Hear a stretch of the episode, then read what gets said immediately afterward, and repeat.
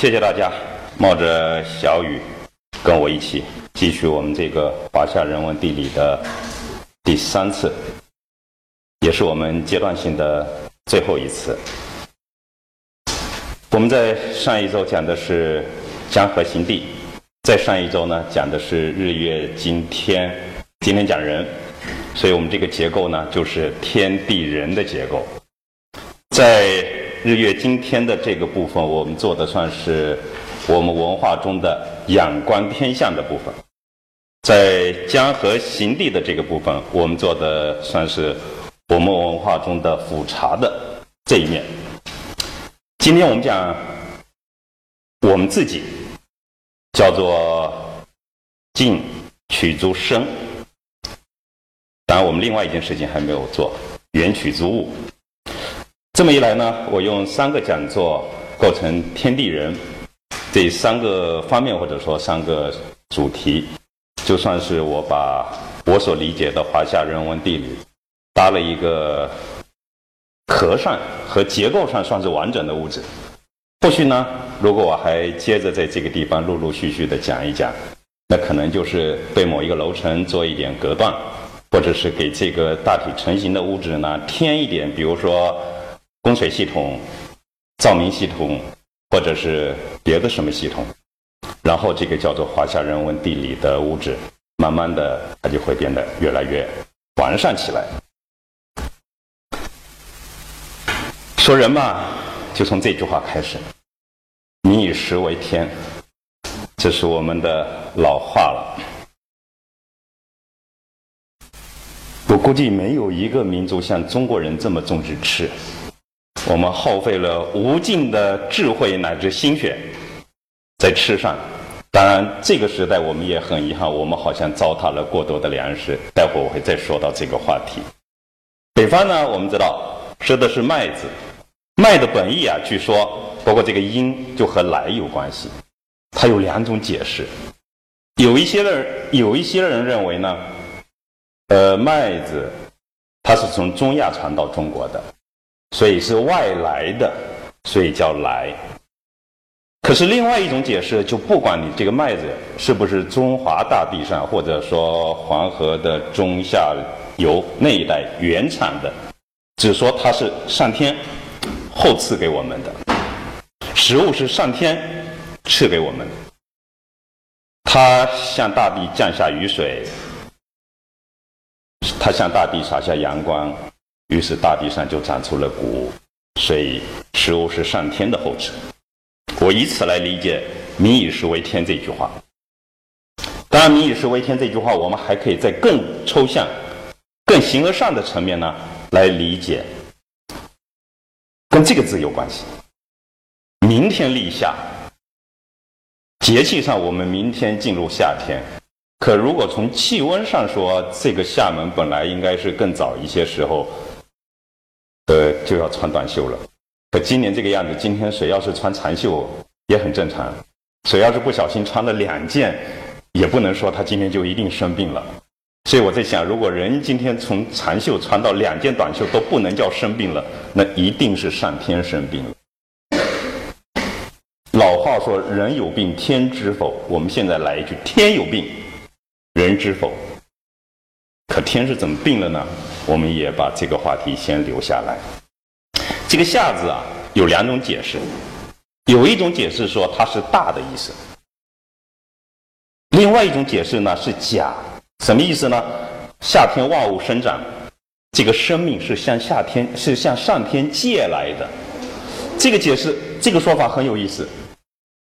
所以，谁要想长生不老，那一定是逆天行事，因为你借了东西，你想不还。所以有长有短，你总得还回去。所以秦皇汉武想长生不老，那一定是不可能的。可是，在“民以食为天”的这个思路下，我们接着要提到什么呢？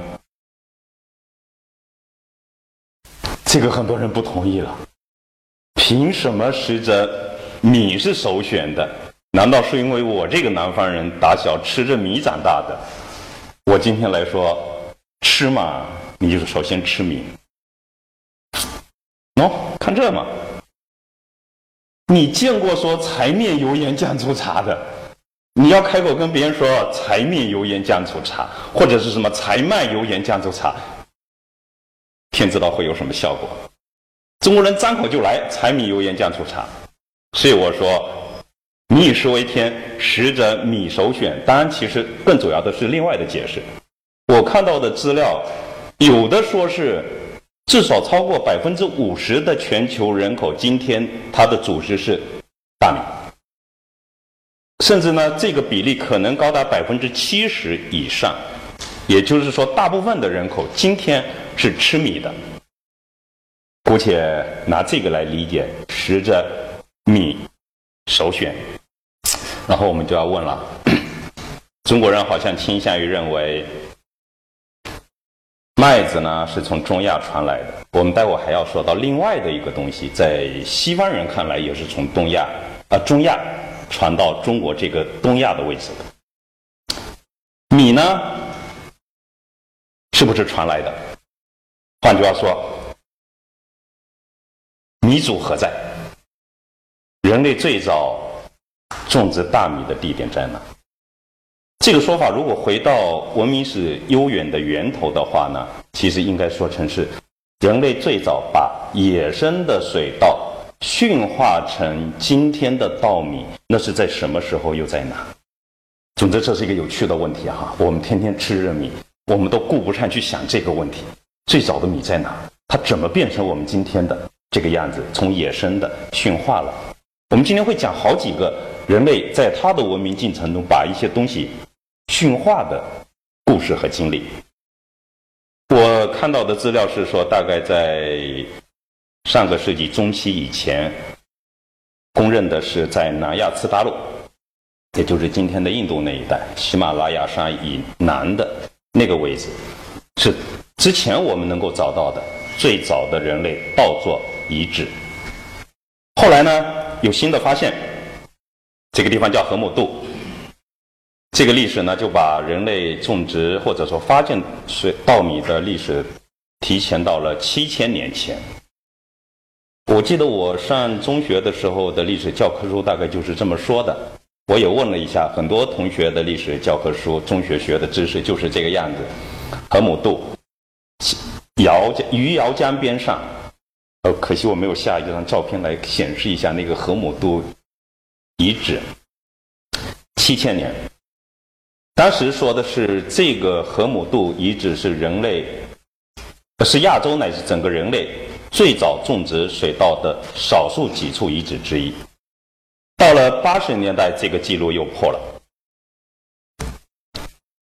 洞庭湖流域，一个叫八十胆的地方，大概在洞庭湖的西南方向，就不在长江流域了。可是后来有人说更早。湖南道县这个地方，这个道县呢是湖南很靠近广东的地方，也就是很靠近南岭。我上一周讲灵渠穿越了，呃，沟通了那个南岭，再靠近南岭的地方的湖南道县。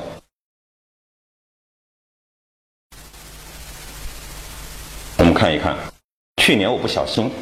在衡阳博物馆看到的关于人类稻作遗址的展示，这个我不知道够不够清楚哈。这个照片拍的就是拍的不清楚。八字胆遗址，这个时间是大概应该是八千到九千年前。下一个故事在这里，这个更早了。一万四千到一万五千年前，呃，因为我们现在有足够的技术来实证它，所以这个数字大概是可靠的。不仅发现了遗存下来的稻米，我们居然还可以发现稻田。这个照片看不清楚，我也是在衡阳博物馆看到了稻田，在这个地方。据说这个城址呢是非常的完善的，有可能它是当时的类似于都城，至少是酋长所在的、所居住的那个地方。时间是离今天有六千多年。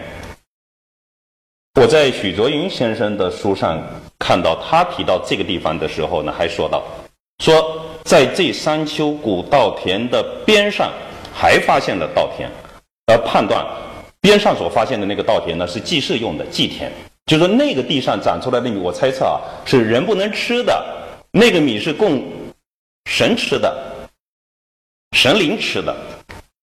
可是他这个地方没有讲。我去年在这个博物馆的时候，也没有看到他做另外的说明。就是还好这几天看书看到了许卓英先生的书里头呢，还特别补充了一下这个资料。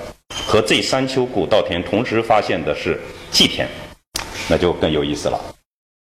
不过我们今天要讲的故事，跟这些都没有关系，它只是作为我们的背景。我们今天要去这个地方。这个地方在哪呢？先不说，这是一条河，我花了好几个小时的时间在河的两岸来来回回的走着，想通了一些问题，也添了一些感触。这条河叫大源河，我想这个名字取得非常好，河水非常的清，缓缓的流着，那个意境呢相当好，而且。我去年一三年的二月份去的时候，跑到了这个附近村子里面，看到一栋古房子，呃，古这个很古雅的房子，农民的房子，我就跑进去了。一个我看那年纪，显然应该是我大姐的人，五五六六十来岁，呃五十来岁的，她正在做那个当地过年吃的那个食物，看到我很热情，我那个样子就像是一个游客。他说：“来来来，小伙子，你还没吃吧？来吃一点米糕。”我在想：“哎呦，在这个大姐的眼里头，我还算是个小伙子。”然后我说：“不小了。”他说：“你还不是小伙子，我儿子都三十五岁了。”我说：“我，比你儿子大多了。”所以这个地方给我留下非常好的印象。呃，这么一个热情的大姐，让我很意外地吃了一顿当地的美食。这个地方的地里头长出来的谷物，大姐手上自己亲自加工出来的。因为我去的时候，她刚刚一笼一笼的蒸完，她就装了一碗不同的给我吃，把我给吃撑了。在这个上来一点的地方呢，哦，这个稍微上来一点的地方就是这这个房子显然是喏政府盖的房子。它不是农民的房子，这个房子有讲究。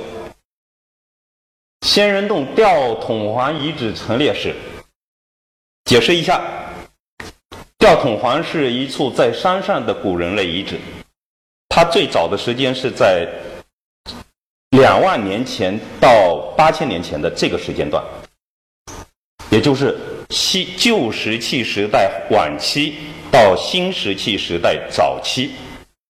这个吊桶环呢，猜测是他们从山上下来了。呃，至于为什么下来，现在不知道。下来以后住的这个地方叫仙人洞。呃，中国有无数多的地方叫仙人洞。我在我的书里头说，大概只有这个地方才真正可以叫仙人洞。他们的时间大概是八千年以来，新石器时代算是早期或者什么时候？这个很严谨的学术分类呢，我就不是很清楚了。呃，这座桥如果大家不小心能看得比较清楚的话，就特别值得说到。这种形状没什么，全都是花岗岩的青石板，大概有四十来米长。这个上面有一道印子的车辙印。宁波，你们当地用独轮车？对，就它也只有一道，这一道不知道为什么。我在你们家那边，我当时就看到过独轮车。它就是独轮车碾过来的，因为这座桥有五百年了。我之前只在北京居庸关长城一个古建筑叫云台的，那个上面留下了很深的车辙印，印象非常深。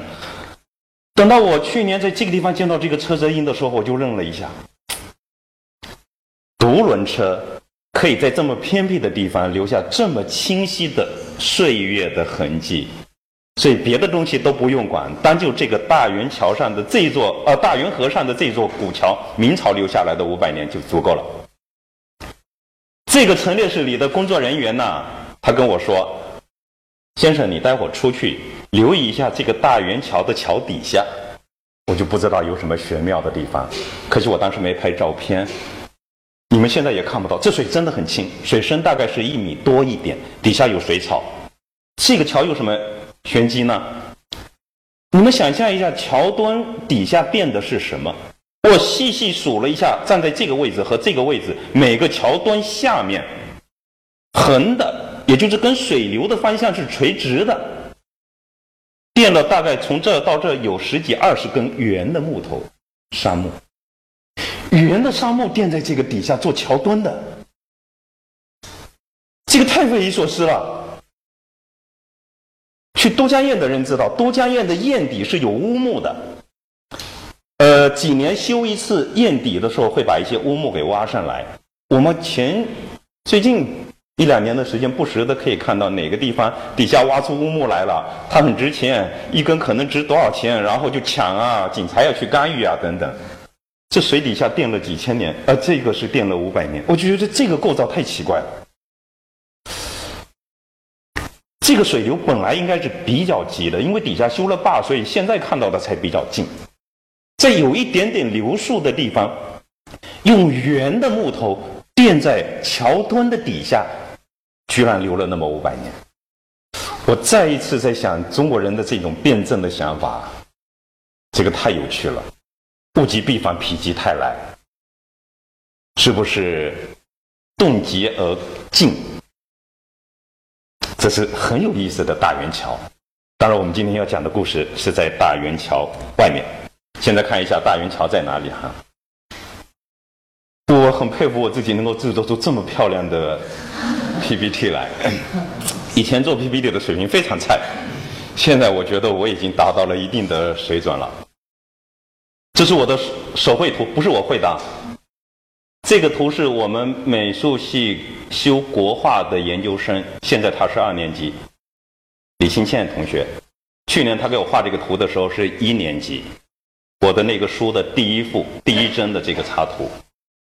大元在这个地方是一个小村子，我们待会要讲的仙人洞所属的县叫万年，南昌在这里，著名的庐山和九江在这里，这是长江，这是鄱阳湖，黄山。自然与文化双遗产地三清山，自然遗产地，在座同学这一生中有机会的话，一定要去一次三清山，不是黄山。在这两个地方，你们如果只有机会选一个的话，去三清山。我在三清山的半山腰遥望它的最高峰玉金峰，我突然间脑子就生出感觉来。古人造出天庭这个观念，一定是在三清山。那真的是我，我想对三清山的所有的描述都是不恰当的和多余的，只有这一个描述。你在三清山心境够好的话，你就可以知道古人为什么会造出天庭的观念。你不去三清山，你就会觉得古人那个天庭的观念一定是瞎掰掰出来的。一定得去，喏，这个也是世界自然遗产地丹霞地貌，这是两种完全不同的地貌，这也是世界文化遗产地，就这三处极负盛名的世界遗产地环绕的这个中间，我刻意在这个地方标出景德镇，今天中国的瓷都，对不对？我还跟清建同学说，这条长江一定要把它标上瓷器之江。宋朝以来，景德镇出产的，当时它不叫景德镇，浮梁县、昌江镇、昌南镇、昌江之南，浮梁县昌南镇，浮梁大大有名的啊，商人重利轻别离，前月浮梁买茶去，浔阳江头夜送客在这呢。所以商人重利轻别离，前月浮梁买茶去就很近了吧？哎，奇怪了，怎么又说到白居易了？上一周是在这说到白居易吧？汴水流逝水流流到瓜州古渡头，这是浮梁。后来好了，这个地方用景德年号来改名景德镇，这是宋朝的事情。我们待会儿要说到它哈。所以我们故事发生的地点就在这，在鄱阳湖的东岸。这个是仙人洞，这个洞很小，在这一类喀斯的溶洞中，它实在是不起眼。可是八千年前古人类生活的这个仙人洞，在洞口的位置。按考古学的说法，在洞口的位置所发现的那个堆积层，基本上就是它的垃圾层，它不要的东西堆在洞口，一层一层，因为这个很专业，没有办法说得很清楚哈。就在这个洞口发现了非常完整的水稻进化过程，它怎么从野生的水稻进化成了可以人工种植的？这个进化的过程，只有在这个地方完整发现了。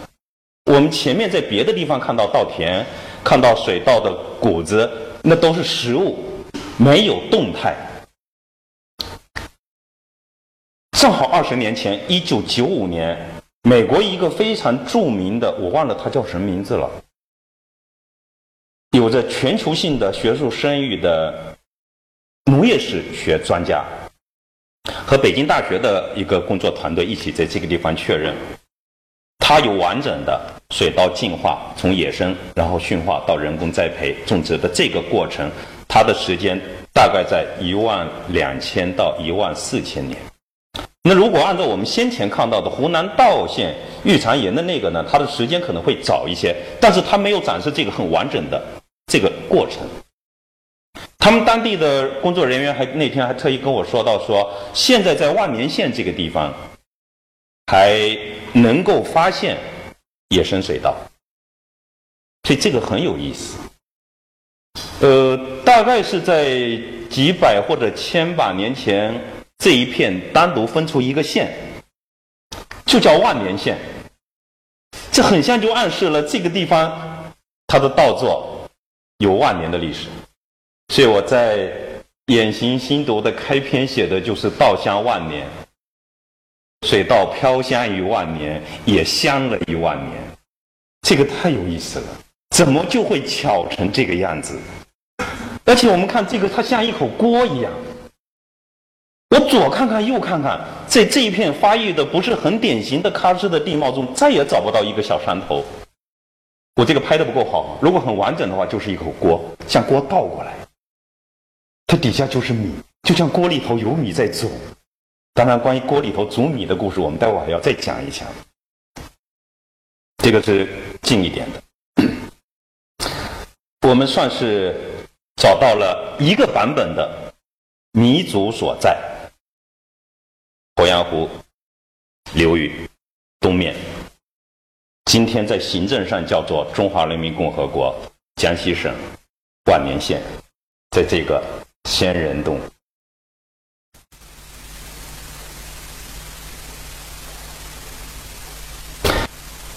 在这个陈列室的外面呢，一个很简易的牌子，这个太可惜了，在农田上一个破牌子，我左想右想，我要不要把这底下给切掉？后来我决定把这底下给留下来。这么简陋的、完全没有美感的指示牌，完全称不上这一处有着一万多年历史的古人类活动遗址。它所给我们的启发甚至震撼，这个启发和震撼会是什么呢？我待会接着再讲。所以我还是把这个铁皮牌子留下来，请留意他说的话啊。这个好理解，我们刚讲讲的就是这个，我们都不用很专业啊。烧土成器是一丝，这是我们要讲到的另外一个故事了。当然，我们今天因为主题的缘故哈，这两个故事没法讲，尤其这个故事没法讲。呃，工作人员跟我这那个陈列室里的工作人员跟我说，客服记事是说陈列室里边有一些陶片，陶片上面明显是有划痕的，有的只有一道，有的就是两道、三道，还有交叉的，但是离我们今天所知道的文字呢还很远。那一道一道呢，也不成图形，只能知道说有刻画的痕迹。所以他们说，这个就是我们今天所知道的，至少在中华大地上的最早的刻符记事。我专门去在安阳的中国文字博物馆，唯一一家，当然那家博物馆让我很失望。在安阳的中国文字博物馆所说到的中国文字的起源的时间，不会比一万两千年更早。当然，那个那个地方展示出来的这个痕迹划痕，也比这个地方展示的要复杂得多。工作人员特意提示我看那一道一道的，有的不经意看的话还不太看得出来。我说看不懂，跟天书一样。那那果然是跟天书一样，是一万年前的人这个画的。可不知道为什么专业人士能够读得懂这些客服记事。先是客服记事，然后才会有文字。他们说客服记事记录的就是物实易换交易，所以。仙人洞这个古人类遗址，我说它的意义啊，就不仅仅在于在水稻驯化的这个过程中，它保留了完整的所有的环节。请看一下，这是器物的发明，这个是某种特定的行为和制度最初的生成，对不对？交易，这个是抽象的符号的出现。所以，按照今天的说法，就是整个人类文明体系中的三个部分：物质文明、制度文明和精神文明三大领域。它最初的萌芽或者说起始，居然看起来都能够在这个地方找到。当然，略略有质疑的是，根据这些这么简单的客服，这是一些客服是毫无疑问的。今天的人果然能够读得出。这些客服记载了实物交换，这个不能确定，我们就想象好了。还好我们今天也不是做很严谨的考古学的研究，说它真的是这个样子，我们就当它是。然后故事转向这个地方，烧土成器。如果真的烧土成器是在这个地方，我们也就可以想象一下，离这个仙人洞北边大概五六十公里的。慈都景德镇，那就是仙人洞万年前的流运，流出了后来的一座瓷都。我们能见到的是什么呢？呃，也比较可惜，我当时当时没拍照片。呃，那个陈列室的工作人员说。是在仙人洞这个遗址，呃，在吊拱环遗址找到了一个完整的、经过鉴定两万年的陶器。这个陶器不不可能展示在那个地方，更不可能随便就让人见到。万一不小心毁了怎么办呢？工作人员跟我说，那个测定是两万年前的这个完整的陶器，在国家博物馆，在北京第二展示。我得下回找一个时间去验证一下，是不是真有这回事。但我估计这个事情他应该是不会骗我，所以我们看不到完整的那个两千万年的陶器。这个照片、这个图片是我百度下来的，所以不能不能作数。这显然是个残片。我在那个地方，在那个陈列室里见到的也都是各种残片，没有见到完整的。那么我们假设，因为就我眼见的来说，当地是这么说的：两万年。的那个陶罐，那个瓷器在这个地方，所以才会有这个说法“烧土成器”是一师。这个“烧土成器”怎么理解呢？这句话非常重要。据说出自《道德经》，“山之以为器”，这句话就很有意思了。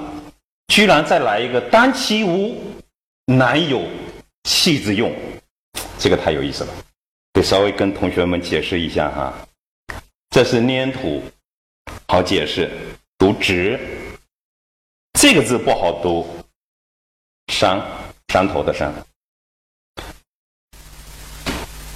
这个就好理解了。呃，古人大概常常这么说，我们今天只说烧土成器了，古人说的是山之以为器。所有的瓷器我们都知道，它是用来装东西的，它得空，它才能装东西。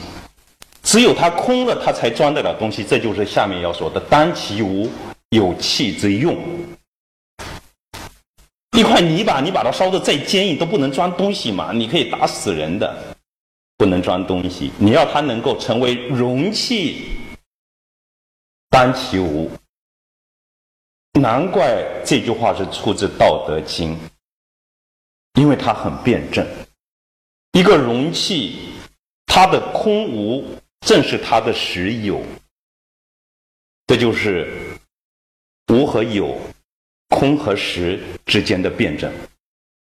唯其无，才能有；唯其虚，它恰是实。我想起来，到了。明唐呃宋宋朝末年或者是什么时候，有一个和尚写一首偈，他那个想象力太有意思了。他讲人生的那种，呃，人生不过是虚的、幻的嘛。他用了八个字来说：大地平沉，大地会沉下去，虚空破碎。虚空居然可以破碎，而大地呢是可以平成的。所以，我们怎么来理解呃空无和实有之间的关系呢？应该是一个非常有趣的话题。而陶器，它就给我们一个具象的展示，来展示空无和实有之间的关系，就是这句话：当其无，有器之用。可这个器之用。到底有何用？到底有何用？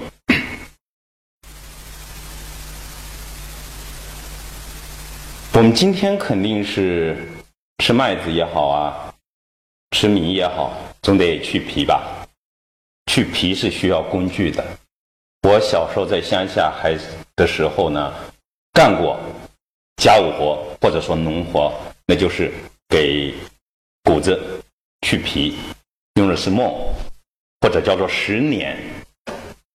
呃，据说十年是鲁邦发明的，那个伟大的发明家。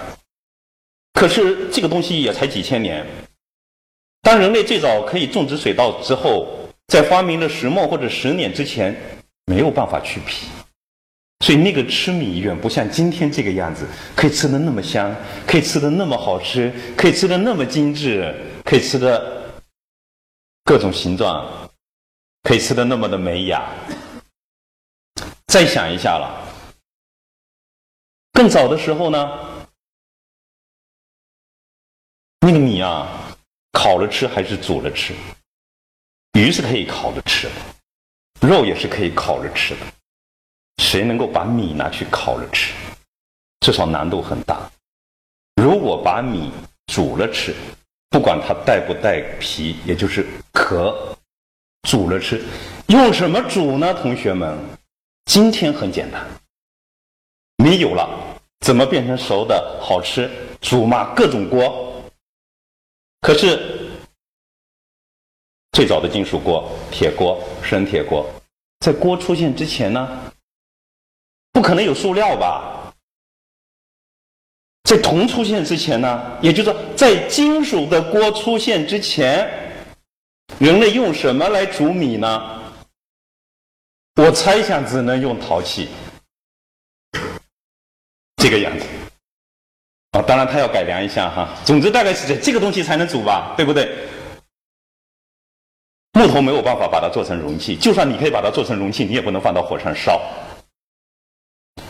今天是塑料可以做成容器，但是那个时候不可能有塑料做容器，更不可能把它拿到火上去烧。所以我们猜测哈，在金属容器出现之前，人类唯一能够用来煮米的容器是陶器。所以陶器的发明对人类吃来说就很重要。有意思的是，如果他的祖宗真的是两万年，而米的祖宗是一万四千年。人类居然是先备下了罐子，煮米用的，再经过几千年的漫长的进化，这两项发明——驯化水稻和驯土，我把这个叫驯土，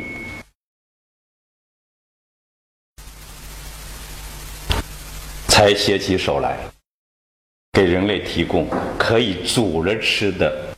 米，不过那个时候记住，他们很可怜，还是要带壳吃的，因为没有别的工具。这是我们最能够想到的。它有什么用？煮饭嘛？今天我们知道，除了熬药，没有人拿陶罐来煮饭。陶罐常常会拿来装一些东西，它是储存物品用的。我那天在。大源河畔走来走去，我就在想这个事情：储存东西。一旦有这样的容器把东西储存下来，那么这个东西就意味着它是静下来了，因为存在那。你不管是存到明天用，还是存到明年用，还是存给我儿子辈的用，一旦你放到陶器里。存着，它就是静下来了。这物一旦因为容器而静下来，也就意味着人自己静下来。所以容器的意义，它其实代表着物静下来，人也静下来。好了，之所以要把这个东西存起来，是现在不需要用。甚至是现在还没有到用它的最合适的时候，喏，那个叫女儿红的酒，那不就得是十八年、二十年，甚至更长一些岁月以后才用的吗？它是留着以后用的。一旦认定这个东西留着以后用，就意味着人的自我节制。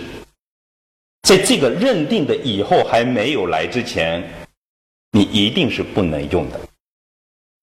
我自己经历过，我小时候这种节制很难受。过年离过年还有那么一点时间，我在乡下的时候，暑寒假了，过年回乡下去，跟着爷爷一起，爷爷开始做年糕了。没到过年不能吃，实在是太想吃了，偶尔的是大着胆子偷吃一点，那要被爷爷发现了，肯定是挨一顿骂。你得忍。你再想吃，你都得忍，因为时间没有到。所以容器一旦让物静下来，使得它可以存到未来的某一个时日。那么在这个未来到来之前，人就得节制，而不是纵欲。所以这个容器和用，它就已从具象的存东西，到了抽象的静物。再到抽象的静心，为什么要特别讲这么静？把东西静下来，把人也静下来。人要做静下来，就得节制自己的手脚；要节制自己的手脚，就得节制自己的欲望。是因为人类漫长的文明进程中，只有静，它的文化的创造。文明的演变才是有可能的。学术界公认的一种说法，在北回归线到北纬三十五度的这个全球范围的狭长地带，温度最适宜，不是太冷也不是太热，它是农耕地带，往北是游牧地带，游牧的或者是渔猎的，只有农耕文明才农耕的这种生活形态才催生了人类的文明。跟什么有关系呢？就是跟定与静有关系。春天你把种子播下去，你不能说我明天就去割嘛，你得等，等到该去除草的时候除草，等到该去施浇水的时候浇水，等到它成熟了，你才去收割。收割完以后呢，你再勤奋也没有用，因为你得到来年春天才能接着播种。这个农业生产的节奏不停的有，你得闲下来等着的这个时候静。然后呢，有人在书上非常生动的描述，这等的过程不就是很无聊吗？什么事都没有吗？就去琢磨一下，啊，为什么我种子撒下去，过过过几几天，它就会长出绿油油的苗来？浇浇水，这个苗为什么就会是这个样子？他就会去胡思乱想各种问题，于是文明就产生了。它可能叫神话，它可能叫宗教，它可能叫对死去的祖宗的理解，等等等等。闲了鬼画符吧，可能文字也就出来了。我们想都可以想象，游牧民族不停的在马背上动，他是没有这种心思的。所以宏观的意义上，正如同已经表明的一样，文明是在定与静中才可以生成和发展的。微观到每一个人的日常的生活，总也还需要有定与静的时候。这个器物。正好就给我们这个，所以它有什么用？它就是让你定下来，让你可以静一静。静的不仅是东西，静的不仅是手脚，静的还是你的心。所以我在想，人类发明容器、训土，那是太重要的文明进程。我们只讲食物可以人工种植，驯化了野生水稻，这是很重要的。人类驯货，当然更早的时候是驯货，也很重要。可我在想，同样重要的一定是驯土，而有磁性。所以各个文明区域早期呢都会有陶陶器、陶片出土出来。可是人类对于这个发明真正的用处在哪里，未必解读解读的很透。那么，差不多在这个陶器人类训土而制作陶器的同时，按照西方学术界的说法，这个时候人类是进入到了旧石器晚期和新石器过渡，并且过渡到新石器的时代。再之后呢，就已经是青铜器了。我们来比较一下，陶器和石器有什么区别？石器啊，是利器，是攻击性的，它是用来增加人类行动的有效性，用来补足人的自然体能的不足的。比如说，绝大部分，至少绝大部分的石器是要求它的锋利，可以切割，可以砍砸。容器呢不一样。容器没有任何攻击性，它不是用来补充你体力的不足。我刚才说过了，相反，它是让物我两尽。所以我因此就在想一个问题：物也分性吗？我们讲人是分性的，人性或善或恶，人性分了男性、女性。那么，是不是有同样的思考来理解这个问题？物也分了男性和女性，或者说阳性和阴性。大概石器以攻击、切割、杀伤为目标，捕猎用啊，它是阳性的。容器呢是保存的，是生成的。那很多东西放在容器里，它会变成另外一样东西。没听说很多东西放在石器里面，它会变成另外一样东西。那把新鲜的蔬菜放到缸里面酱一酱，它不变成另外一样东西吧？把豆腐放到缸里头去酱一酱，它不变成了臭豆腐吗？它会变成另外一个东西。所以容器呢，它是有生长养育的功能的，而石器作为锐器、利器。它没有这个功能，所以它应该是阳性的，而这个容器呢，它是阴性的。还有了，我们说这个这个药救命的，这个毒它是杀人的，所以人分了善恶，药哦不是物是不是可以分了生死？有一些东西它的功能上使人生，而另一些东西它在功能上使人死。武器嘛，显然不是为了让人活命的嘛。药食是让人活命的吗？如果是毒呢，肯定也是让人毙命的。所以东西我们也可以拿生死来区分它的性，如如同人分了善恶。东西我们也可以分阳性和阴性，如同人分了男性和女性。所以我在想，这真的是一个可以问的问题，不是我们只问人性，我们也可以问物性。来区别阴阳和生死，在这个思路下来看待人类驯土成陶器，它是阴性的，它是生长和化育的，因为有陶器陶范，对不对？制作青铜器得有陶范吧？我们想象一下。后来的青铜文明如果没有陶器，怎么可能？你靠石头怎么去冶金？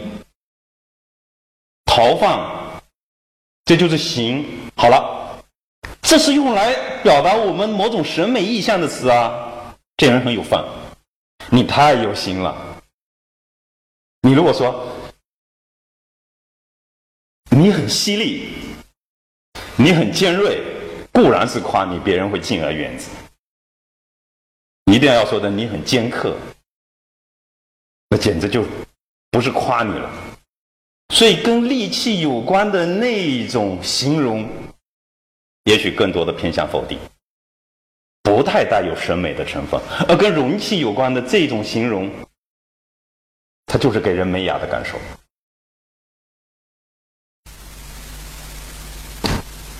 我不能保证这么说大家一定同意，我也不能保证这么说大大家觉得一定是对的。不过这是一个非常有意思的问题。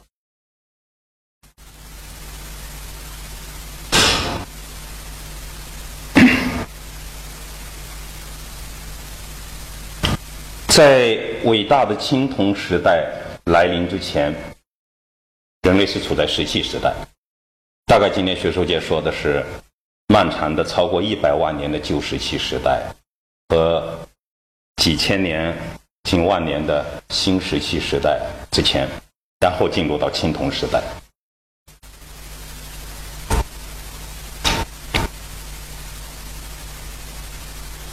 呃，我的判断，我刚才说过了，如果没有陶器而有陶罐，青铜器一定是铸造不出来的。有了陶器催生青铜文明之后，青铜器是可以分成两个系列的。按中国文化，青铜器是可以分出礼器和乐器这两个系列。我按我现在的思考逻辑，是把青铜器分出阳性的和阴性的两个。阳性的是武器，戈矛。有一种说法，因为有青铜器，因为有青铜武器的出现，才出现了专业的战士、武士阶层。我们今天能够见到的很多剑是青铜剑吧？当然，我们也知道青铜器中另外有一些正好是容器，对不对？鼎啊之类的。所以青铜器既有阳性的，又有阴性的。而在青铜器之前的石器，它只有阳性的。石器本身分不出阴阳。在那个文明时代，阴性的这种意象和功能是由瓷器来表达的。所以，我们大概想象一下好了，不确不确切的说法，青铜器的妈妈是陶范，青铜器的爸爸是石器，因为铜矿总是要用东西去去采嘛，不可能用陶器去采。我们可能对于青铜文明的形成这个过程中，陶器的作用可能看得不太够。为什么呢？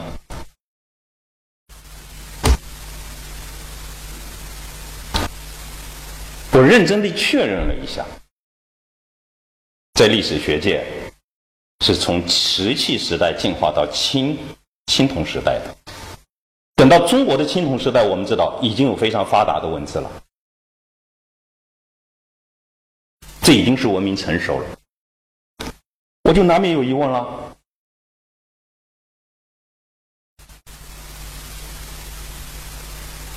我在这个地方特别要问一下，可以直接把它连起来吗？怎么实际怎么可能直接催生出青铜器、青铜文明呢？我认为是不可能的。按照我刚才简单的分析，它必须是这个样子的。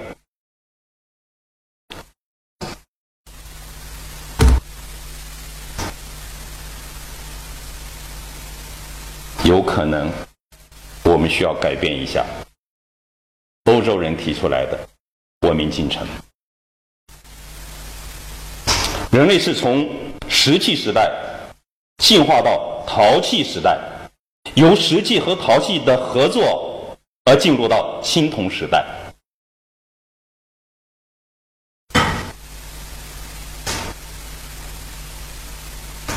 我们我们中国人大概今天会认为中国的青铜文明非常的发达，有很高的成就，所谓三代对吧？夏商周，我也说到过，如果我们按夏商周来说的话，我们的文明有五千年，所谓上下五千年。西方人不说不对，你大概只有三千五百年，因为只肯从安阳开始算起，那就是中期。商的中期开始，可我们都知道，那已经是盘庚迁都以后的事情了。甲骨文的出现，意味着这个文字它已经是非常成熟的。我就打了一个比喻：你见到一个人十八岁了，确定他是十八岁，但是你没见到他之前的生命历程，你说你前面之前的十八年不算，我只认你从十八岁开始的生命历程，因为这个时候你成熟了，这个逻辑很不合逻辑。比如说汤因比这样的学者，甚至包括像许倬云这样的对中国文化有着非常深切的认同的，而又受西方历史学训练的历史学家，我看他的书都隐约认为，人类最早冶铜是在西亚，然后呢是传到了中国，沿着丝绸之路相反的方向传过来的。但是这个说法，许倬云先生也说没有实证的证据，这个让人就很郁闷了。没有实证的证据，怎么能够认定中国人的青铜文明是从西亚传过来的？难道仅仅因为今天可以确认西亚文明冶铜，他们用铜红铜的历史确实比中国人早了一千年？就认定中国人一定是接受了传过来的，这个观念，这个观观点其实流传的很多很广，我只是不知道说他居然没有确诊。但是许倬云先生讲到一个非常有意思的观点，他认定中国人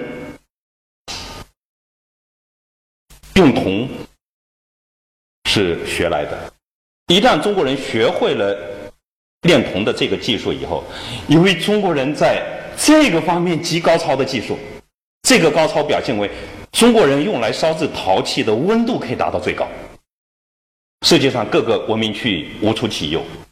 因为高超的高温烧制陶器的这个经历，我们就可以想象一下了，中国人的陶放一定是最好的，制作青铜器的陶放一定是最好的，因此就会涉及到青铜器的制作水平。那么。我们的关心的重点不在于中国人的青铜技术到底是不是从西亚那边学来的，这个不重要，重要的是训土的水平对于青铜时代果然很重要。如果它这么重要，再加上我们先前所做的一些逻辑的分析，所以文明史的进程看起来应该是用这个三步骤的方法，而不是把中间的这个过程去掉。当然，我不是一个专业的考古学家和历史学家，我只能以一个基本上偏外行的身份来猜测这个问题，来质疑直接从石器时代过渡到青铜时代的这个文明进程它的合理性。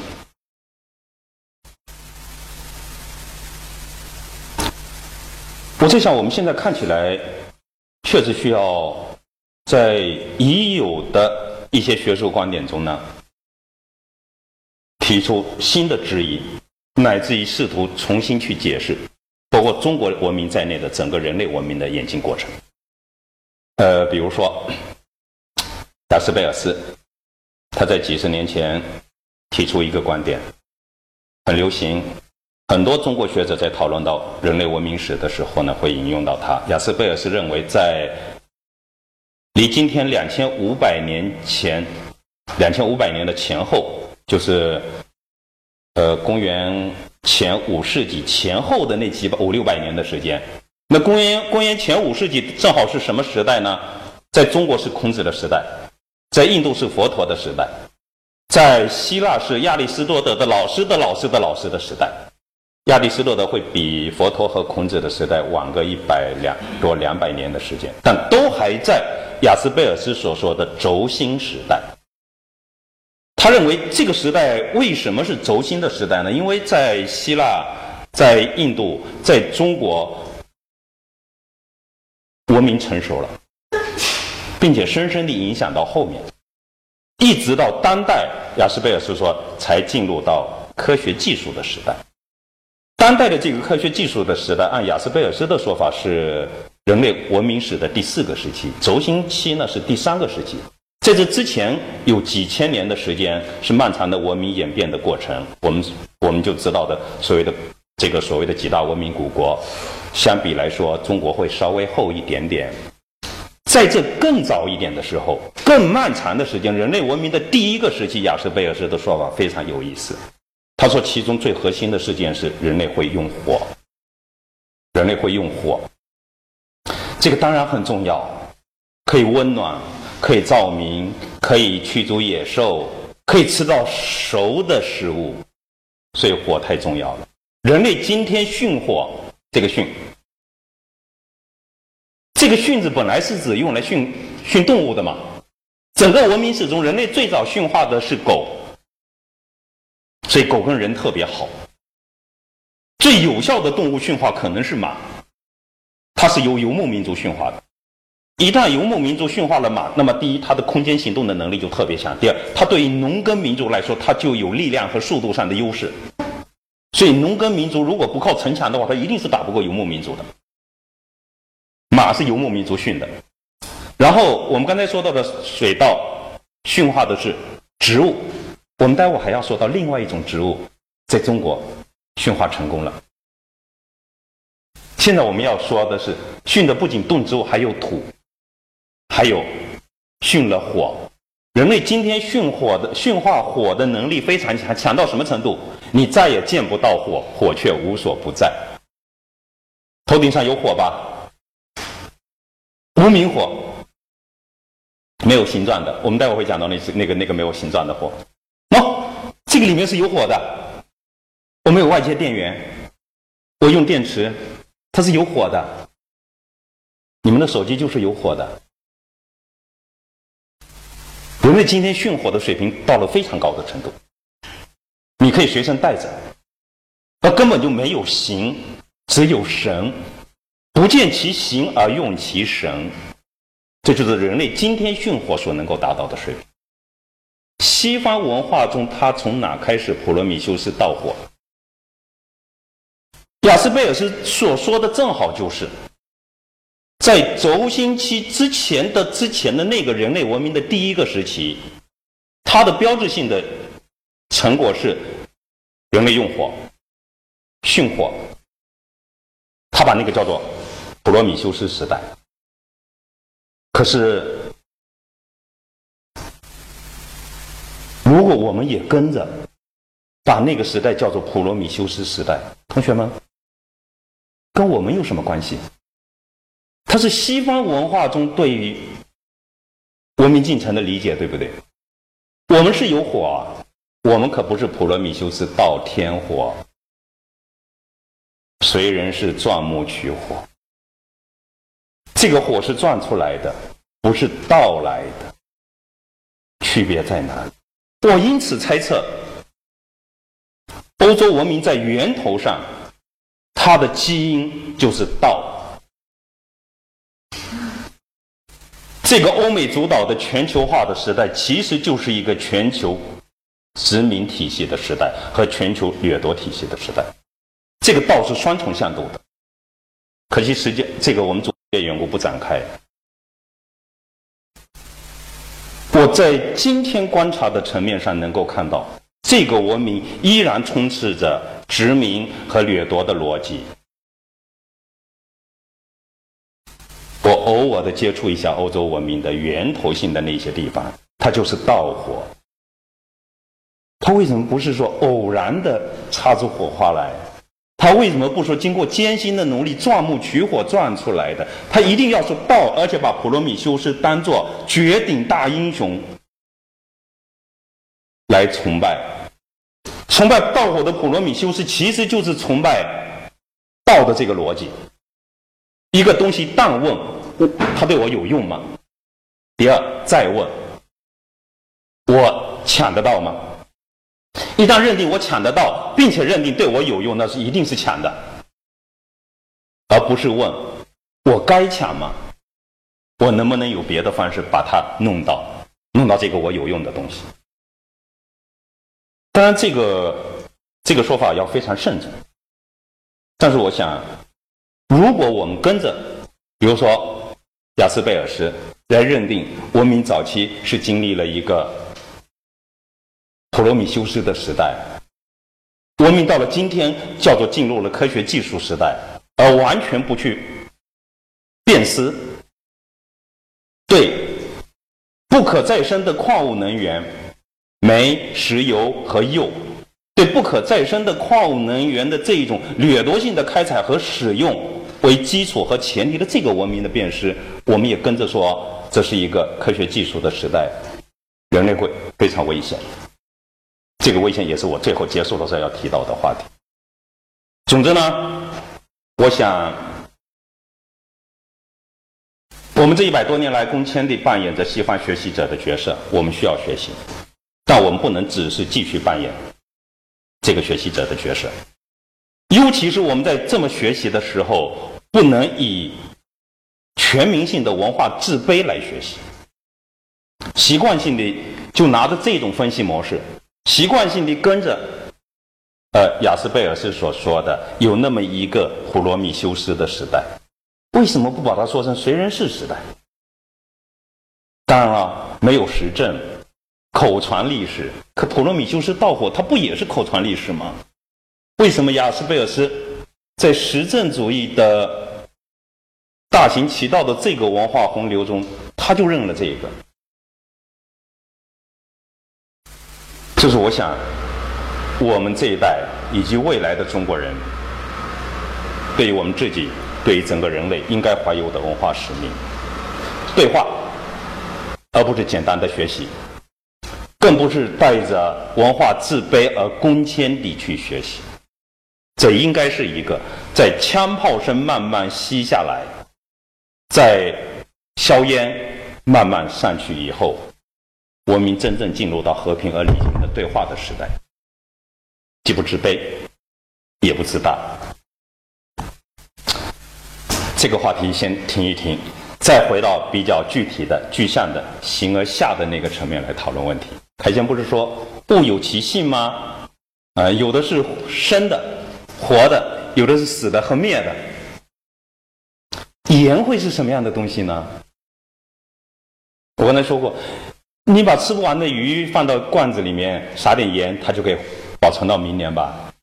你觉得把肉放到罐子里面也撒点盐，它就会是另外一种味道吧？你如果不加盐的话，这些肉就臭了，鱼呢就真正成了死鱼了。你把新鲜的瓜果蔬菜吃不完的放到罐里头，你不加点盐，它们也。腐烂了，你一加盐，它就不一样。所以我们接下来要讨论的就是盐。中国有一座城市叫自贡的千年盐都。哎，一开始我说柴米油盐酱醋茶，对不对？我今天要讲的就是米盐茶。开门七件事里面的其中三件事：柴米油盐酱醋茶。啊，我要讲米、盐和茶。这是自贡的一条老街，哦，新和旧杂糅的。这个街重点要关注的是这个建筑，它是一个什么样的建筑呢？略正面一点，很有气派吧？它是个会馆，一九八八年的时候列入了国家重点文物，那很难，在一九八八年能够列入国家重点文物那是很难的。它是陕西的山人的会馆，西秦会馆。这个会馆又是当地的关帝庙，不过它这个关帝庙的叫法跟别的地方不一样，叫武圣宫。关老爷，这个很有意思啊！义薄云天的关老爷怎么又变成了财神？山人们常常要供他。不过呢，大概也就是山西和陕西那一带，可能也包括河南、河北的那一带的山人供他。福建的山人不会供他的，福建的山人供谁？供天后。江西的山人也不供他的，江西的山人供那个许真君。每个地方有每个地方的神，神们也是有地方保护主义的。地缘和亲缘近一点呢，我就多保佑你一点。所以这个关老爷慢慢的就居然也就变成了财神。不过，我们今天要讲的这个故事里啊，这个楼作为国家重点文物的楼，它不是作为武圣宫来讲的。自贡，自贡市盐业历史博物馆。不过，我想它得改名才好。它确实是在介绍自贡的盐业历史，可因为自贡号称千年盐都。不光是中国的盐盐都，我在想，它俗称世界的盐都。待会有一个证据可以证明它俗称世界的盐都，所以我觉得它应该叫中国盐业博物馆。可惜很低调，这年头大学反而很高调，动辄把学院改成大学，动辄名头一定要弄得很大。它很低调，这个挺好的。呃，我们先看一下这个这个楼有什么特别的地方哈。我是没有见过啊，我相信各位同学也没有见过。这个柱子，柱子底下要有石头，对不对？垫着叫柱，呃，柱础。柱础是雕刻的，就已经很少见了，居然这么立体，这么雄伟。你们以后留意一下，你在什么地方可以见到一座古建筑，它的柱础啊是这个样子的？我看到他把它拍下来以后，我在想，哎，中国过去啊，这个房子前面不是要得弄两只狮子吗？就当门神，对不对？姑且这么理解吧。我心想，那会不会是这个门神跟那个住处就二合一了？后来想也不对，门神在这儿，狮子还是得有的。不管你把住处做做的多么的气派、精致和奢华，该有的不能少。果然财大气粗。不过，我就在想，这么有气度的一座古建筑拿来做盐业博物馆，它才配得上自贡这座千年盐都。稍微进去看一眼啊，这就是武圣宫。我那一次去的时候啊，我当时还不知道这个地方叫武圣宫。我进去以后，我就觉得好像有一点点过怪异。它跟别的会馆不一样，它更跟别的博物馆不一样。我觉得总是有一点点莫名其妙的东西。看这个就看得出来吧？哦，尤其像像这个部分，后来查资料才知道它叫武圣宫。那果然它得有一点神叨叨的地方。龙凤非常精致，戏台我也很少见到这么气派的戏台。呃，林波，你们家的戏台不如这个啊。嗯，你们那个也列入国家重点文物的戏台还不如这个。嗯，它也确实是国家重点文物。这个戏台它是对着武圣宫的，所以过去啊，大家留意一下哈，戏台一定是对着神像或者祖宗牌位的。所有的这个宫观里面，或者是家庙祠堂里面，一定是有戏台，戏台一定它是于神的。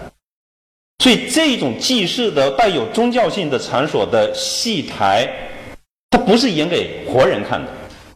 它固然这种地方作为公共空间演戏最合适，活人要看，活人是要跟神，我们我们也不好说死人哈。活人不是跟死人一起看的，活人跟跟神一起看的，这个很有意思。就是任何祭祀祭神的那些食物啊，人是要把它吃的。你吃了这个东西，才能够跟神建立起通联。祭祀祖先的那些食物，牺牲牛羊，各种各种东西，分吃了，这是你归属于这个家族的神圣不可侵犯的权利。叫做实作。家族过去在惩罚一个干了坏事的人的时候呢，就是不让你吃这个叫做的，就是祭祀祖先的祭品，你不能吃了。用现代语言来说，剥夺政治权利，多长时间？就是否认你作为这个血家族这个血缘共同体的身份和资格。那么这个戏也是于神的，说远了哈。我出了出了这个博物馆，我就跟那天在自贡跟出租司机说：“你带我去看看自流井。”自贡嘛，它的名字就是自流井和贡井合称的。自贡的历史呢，说起来很像厦门，大概也是在一九二七年或者一九二九年。他从当地的一个富顺县分出来，单独列为特别市。厦门也差不多就是在这个时间，从管着他的同安县分出来，列为一个特别市。反过来，他今天管着同安县，他把同安给灭了，从县变成区了。这个自贡市呢，它也是这个样子。反过来就管了那个叫富顺。待会有一张图会告诉大家。哎，我们前面讲那个景德镇本来不是浮梁的一个镇吗？昌南镇，他现在要反过来管着浮梁县，后来居上。中国人中国人造了一个词叫“青出于蓝而胜于蓝”。我就跟那个出租司机说：“你带我去看看自流井，因为这次之前我已经看到了贡井，贡井的故事待会再讲。”他说不知道在哪里，我一听就很失望。他跟我说他是当地人，又开出租车，他居然不知道自流井在哪里。不行，那怎么办？我该看的其他地方都已经看了，运盐的码头啊，什么天车林立的那那那个那个贡井啊，深海井啊，待会儿要讲的，盐业博物馆啊，我都看了。可是自流井找不到，我就很遗憾的说：“那好吧，你随便开，反正我雇了他一个下午的车，我不用替他省油，他也很无奈，就随便开。”哎。离开这个地方没多久，开了十来分钟，过了一条河，我就看到路边有一个地方，隐约觉得不对。我想有名堂，我说你停车，他就停车，停在路边。我停下来左看看右看看，看到了这个巷子的巷口，当地的旅游部门在巷口立立了一个很新的木牌子，但是那五个字我很高兴：自流井老街。我想，哎呀，我终于找到了自流井所在的地方。那个当地的出租车司机，他说他不知道。我这个简直比狗鼻子还灵的，就凭着我的嗅觉，因为当时是要经过好几个岔路口的，我就跟他说直行，左拐，再右拐，再怎么样，我没有任何目标。然后到了前面要过桥的时候，他说：“先生，过桥吗？”我说：“不过桥，直直过去。”哎，一过桥过去就到了。待会儿你没有看到，为什么一过桥过去就到了？我要是在通我过桥吗那个地方，我说不过，随便一拐就拐没了。所以莫名其妙的有一股力量把我引到了这个地方，我就下车了。然后我跟那个司机说：“我说你老兄好好在这待着。”我说我进去，他说要等多久？我说天知道。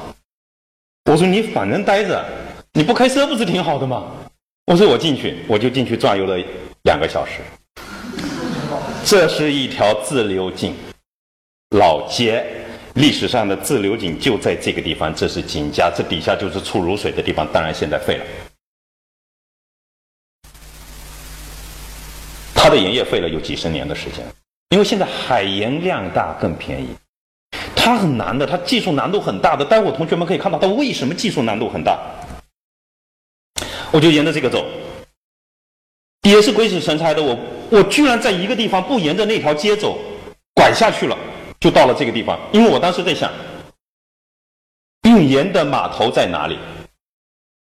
他前面带我去了一个叫王爷庙的地方，说这个地方是运盐的码头。我说一定不够，他那么多盐要运出去，只靠这一个码头一定不够。我说你再带我去找，他说没有了。我打小就是在这个地方游泳的，这个地方就是运盐的码头，我就不甘心，我非要再找到我认为的运盐码头，就这个地方，因为这个步道的这个设计啊，我知道是码头。我打小在海边长大，我知道。他如果只是走路的，他不会有这个台阶一样的东西。这台阶式的东西就是为了驳船用的。后来证明这个地方果然是码头，就这个地方往下面一点，百来米的地方就是在那个桥，就是他问我你过桥吗？我说要过桥，过桥就过到这个地方。看这张图，盐是怎么运出去的？古人说盐是魏中君子，所以这个魏君子怎么走的呢？这是自贡，这个图上没有标出来富顺，这是成都，这是重庆，这是著名的五粮液的产地宜宾。我那天就是离开自贡到宜宾去的，浦西河流入沱江，从沱江在泸州这个地方产泸州老窖的，流入长江下去，就可以到处走了。进入这条黄金水道就可以到处走了，这就是运盐的，所以它非得有水，盐才运得出去。我非要找到运盐的码头。我才觉得这才算是找到了千年盐都，终于我找到了，自流井找到了，预言的码头我也找到了。